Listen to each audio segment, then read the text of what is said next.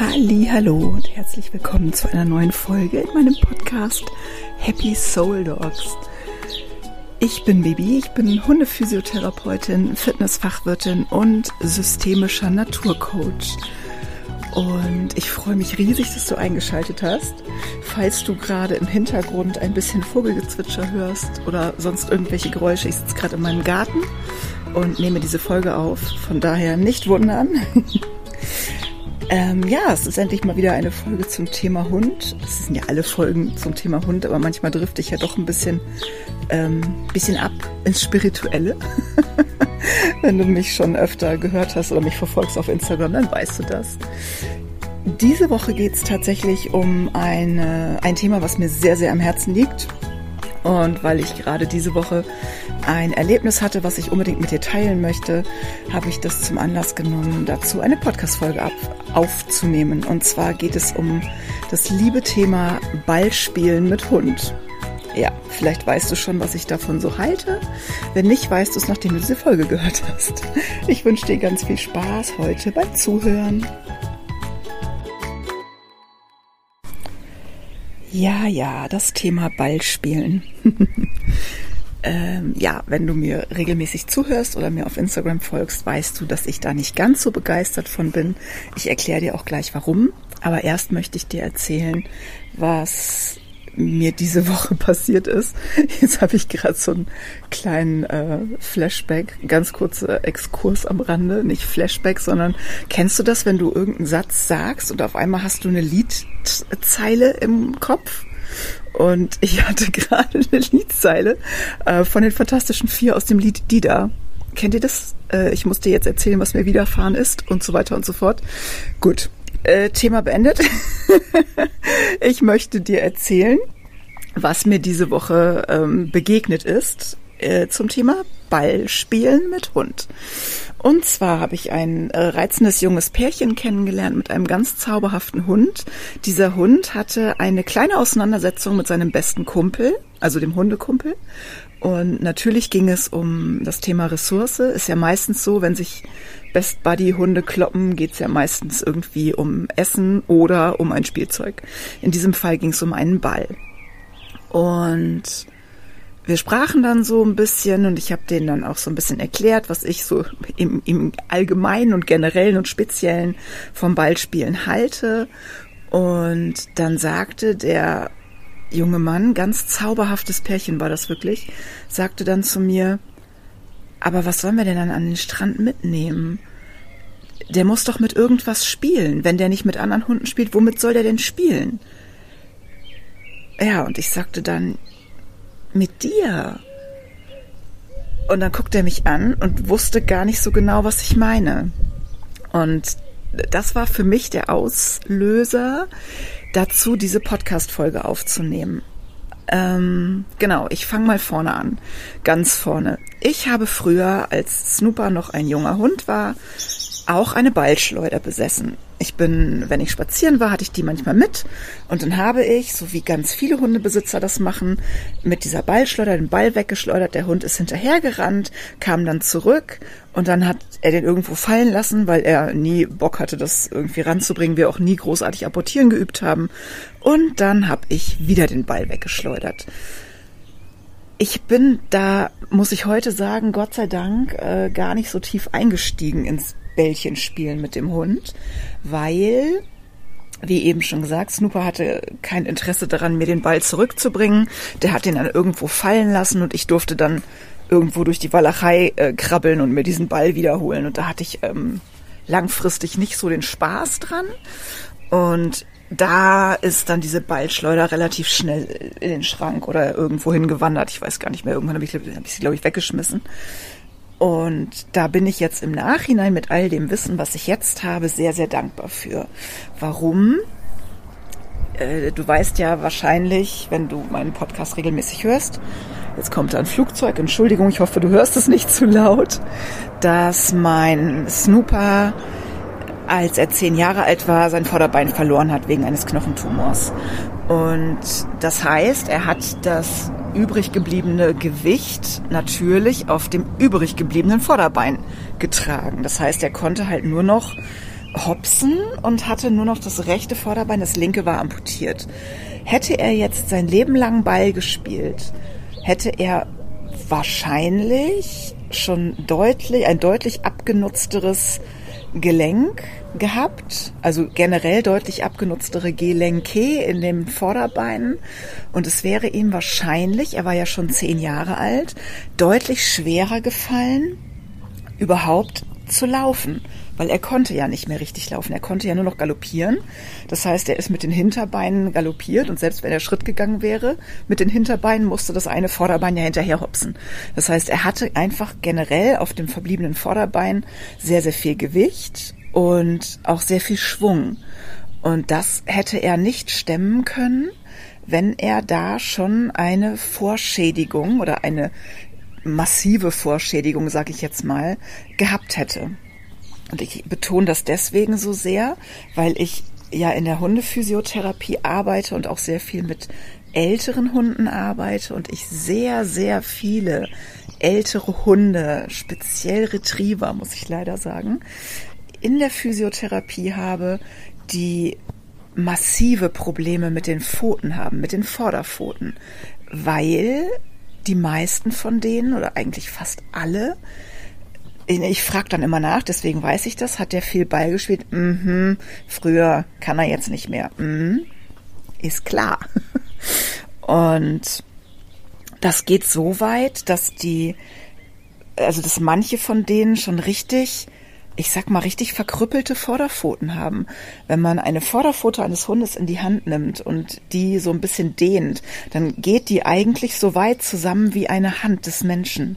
Das heißt, ich kann die komplett durchbewegen. Und ich habe so unglaublich viele Hunde in der Physio, wo ich die Pfote nicht mal mehr ansatzweise schließen kann, weil der Körper schon so viele Arthrosen, Arthrosen sind ja sozusagen Knochenknorpelzubildungen, die den Körper im Prinzip schützen wollen. Das ist eine, eine ähm, Schutzreaktion des Körpers. Wenn der Knorpel nicht mehr so richtig funktioniert zwischen den Gelenkpartnern, dann bildet der da so eine Art Knorpelersatz. Das ist halt blöderweise Knochen. Und das entzündet sich natürlich dann relativ regelmäßig und wird chronisch und wird halt auch nicht besser. Und wenn die das haben, dann ist es natürlich, dann können die ihre Vorderpfoten irgendwann gar nicht mehr richtig bewegen.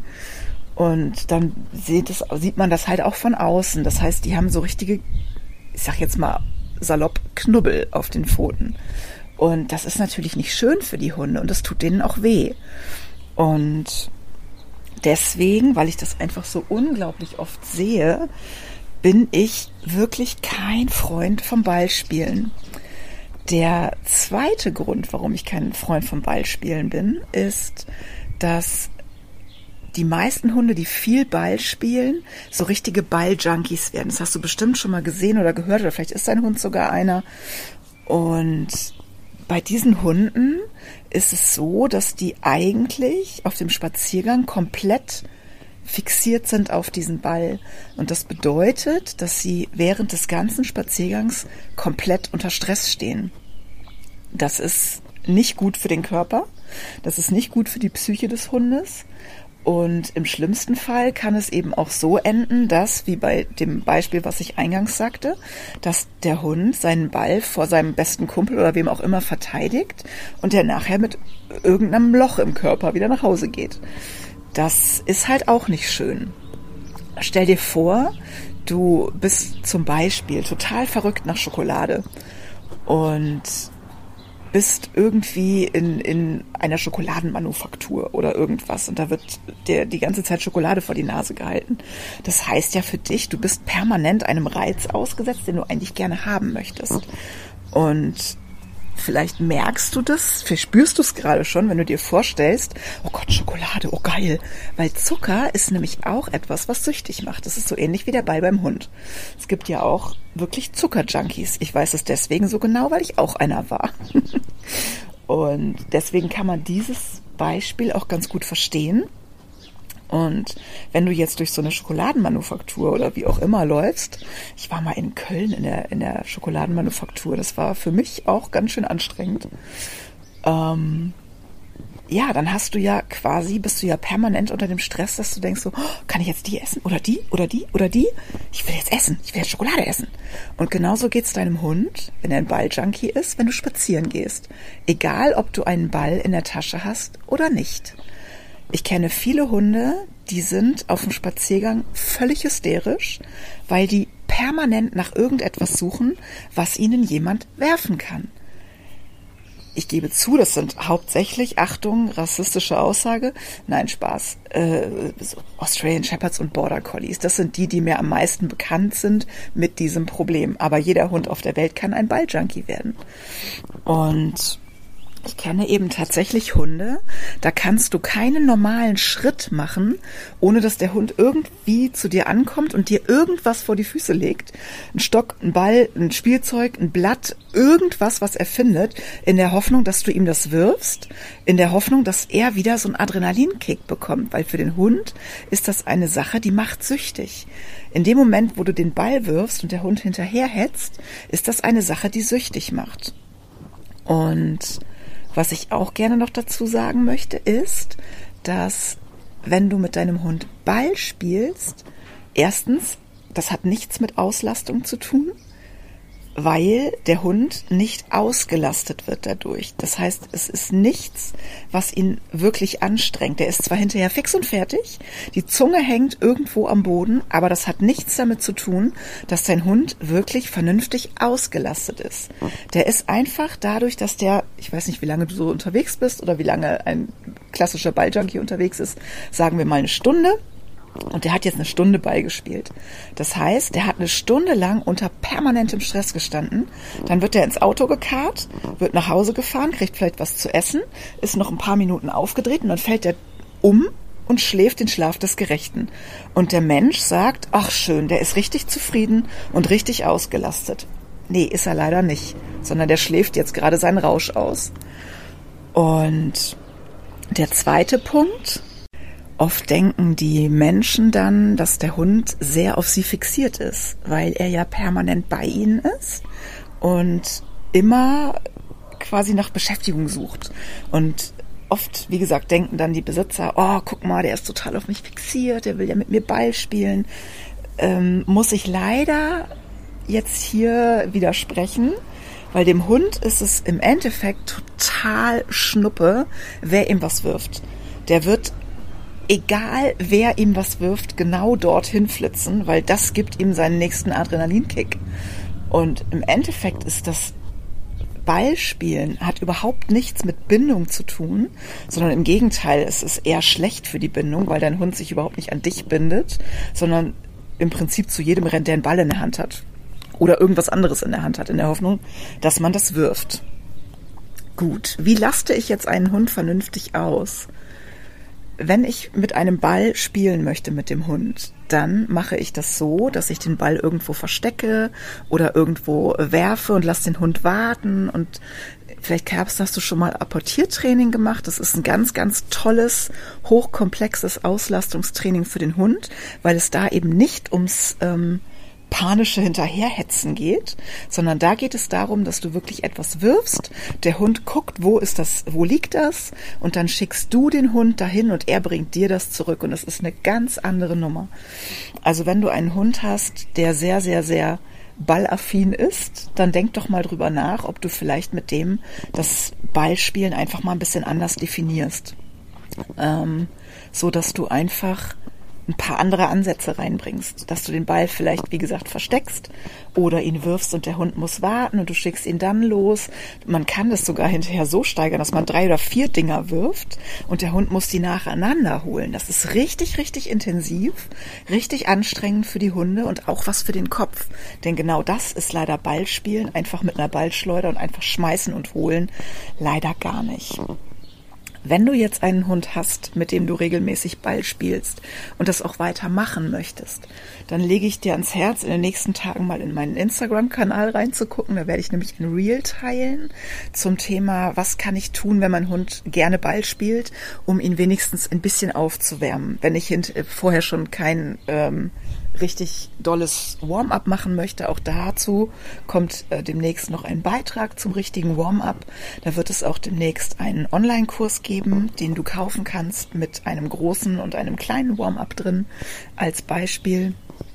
Und ja, dann kannst du demnächst einfach, wenn du mit deinem Hund Ball spielst, so auf die wichtigsten Sachen einfach achten. Ähm, ich werfe Happy auch manchmal was. Aber ich lasse sie vorher immer warm laufen, mindestens zehn Minuten. Ich mache immer zwei, drei kleine Übungen mit ihr und ich werfe maximal drei, vier, fünf Mal etwas. Was ich allerdings wirklich leider sehr, sehr oft sehe, sind Menschen, die den Hund aus dem Kofferraum springen lassen, die Ballschleuder in der Hand haben, der Hund geht drei Schritte und zack fliegt der Ball.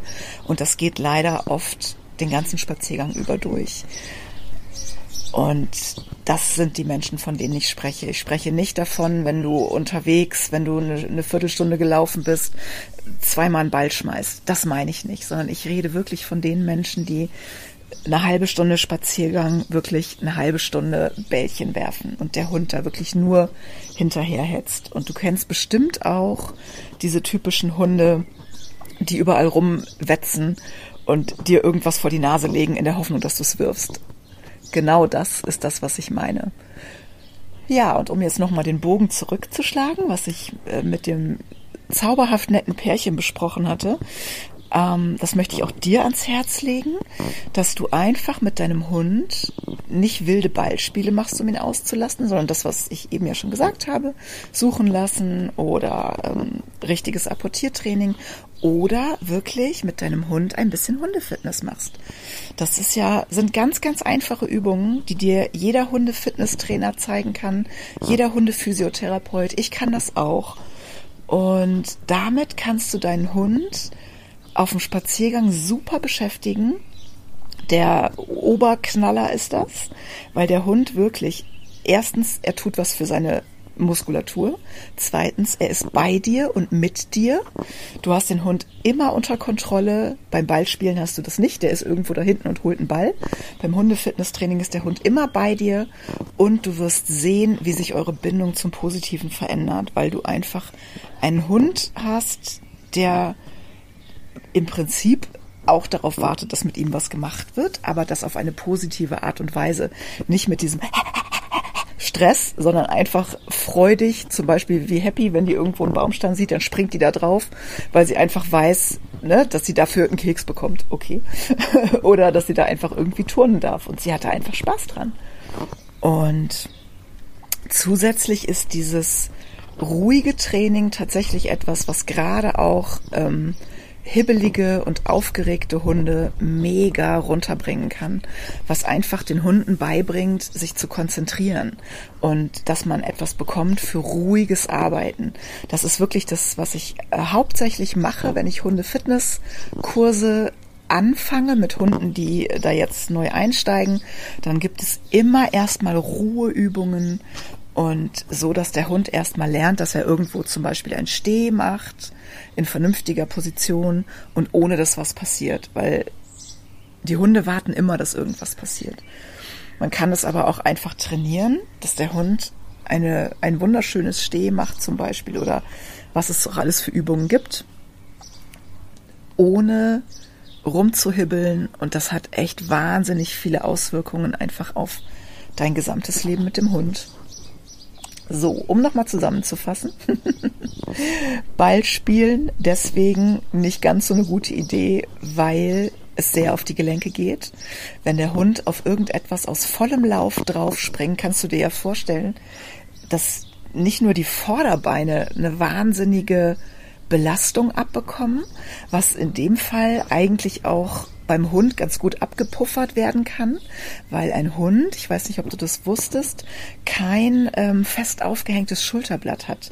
Das ist rein muskulär aufgehängt. Das heißt, wenn der Hund auf die Vorderbeine mit vollem, volle Granate draufspringt, dann wird das abgefedert. Das ist natürlich gut, aber trotzdem wird die Wirbelsäule einmal komplett gestaucht. Und natürlich ist es so, wenn der Hund aus vollem Lauf auf seine Vorderpfoten springt und die nicht aufgewärmt sind und die vielleicht sogar schon ein bisschen Probleme haben, vielleicht schon eine Fehlstellung oder oder, dann kommt da nicht nur das Gewicht des Hundes drauf, sondern auch noch das ganze Gewicht. Also es, quasi es verdreifacht sich, um es jetzt mal so platt zu sagen, weil natürlich die Sprungkraft auch noch mit drauf kommt. Wenn du jetzt zum Beispiel, weiß ich nicht, ähm, einen Hund hast, der halt 30 Kilo wiegt, dann, wenn der so nach vorne springt, volle Lotte auf den Ball, dann hast du halt direkt mal 90 Kilo, die da auf die Gelenke ballern. Und vielleicht kannst du dir das vorstellen, wie das ist wenn ich den Hund zum Beispiel zu Hause ins Auto packe, vom Sofa hole, dann springt er erstmal vom Sofa, ist nicht ganz so schlimm.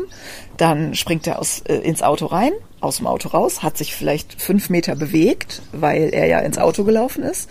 Aber in diesen fünf Metern passiert natürlich nicht viel mit der Gelenkflüssigkeit. Die Gelenkflüssigkeit, die sowohl die Knochen gegeneinander abpuffert, als auch den Knorpel ernährt, und das ist eigentlich die viel wichtigere Funktion, der wird erst richtig geschmiert, wenn sich der Hund bewegt. Vielleicht kennst du das vom Sport, wenn man zum Sport geht, macht man immer so Schulterkreisen oder hebt die Beine, so dass halt möglichst wenig Gewicht auf den Gelenken ist. Du fängst ja nicht sofort an mit Kniebeugen mit 200 Kilo auf dem Rücken, sondern du machst immer erstmal ein Aufwärmen mit wenig Gewicht. Und wenn du jetzt aber deinen Hund aus dem Auto holst, vom Sofa ins Auto rein, aus dem Auto raus, und dann sofort einen Ball pfefferst, dann ist das so ähnlich, als ob du sofort ohne Aufwärmen Ausfallschritte oder Squats oder was auch immer mit dem Dreifachen deines Körpergewichtes machst. Und das würdest du, glaube ich, auch nicht machen. Ne? Macht man nicht. also falls du bisher sehr, sehr viel Ball gespielt hast, dann machst du das vielleicht in Zukunft nicht mehr so viel. Genau. Punkt eins äh, war schlecht für die Gelenke. Punkt zwei, es setzt den Hund unter einen permanenten Stress und ist einfach nicht gut. Du, jeder, glaube ich, heutzutage weiß, was permanenter Stress bedeutet, was es für Auswirkungen haben kann. Und da ist es auch egal, ob es positiver oder negativer Stress ist.